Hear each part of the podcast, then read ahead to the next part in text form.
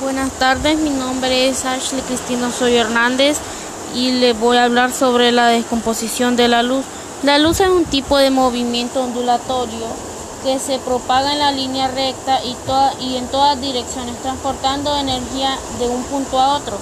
Conocemos como la luz blanca a la luz que proviene del sol. Isaac Newton comprobó que al hacer pasar la luz blanca por un prisma de cristal, esta se descompone en diferentes colores el el naranja, el amarillo, el verde, el azul, el cobalto o el añil y el violeta.